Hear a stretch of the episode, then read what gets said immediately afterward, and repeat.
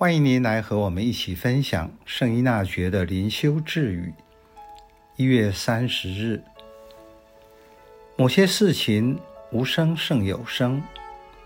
当真理为自己辩护，不需要修辞风格资助；当真理自明时，无庸徒劳文风，也不需要浪费唇舌。许多时候，人面对不公义，会为自己辩护、喊冤。请回顾一下自己的经验，这个时候是不是表现了我对自己没有自信？相对的，在那个时候，对天主也很难信赖，因为天主保持沉默，没有彰显公义。我会如同约伯一样，觉得自己被天主遗忘了。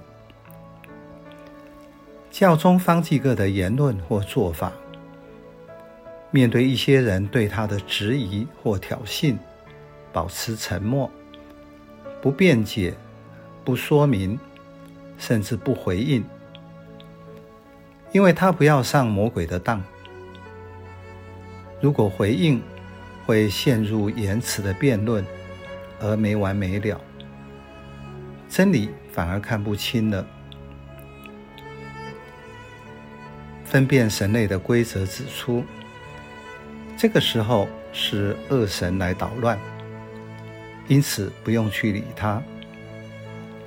真理最后自会呈现出来。圣依纳爵确定，天主一直在工作。他有自己的时间及方式，你要把信心和安全放在天主那里。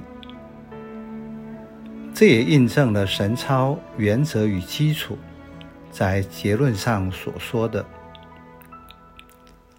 我们对一切受造物，在不被禁止而能自由选择的事上，必须保持平心。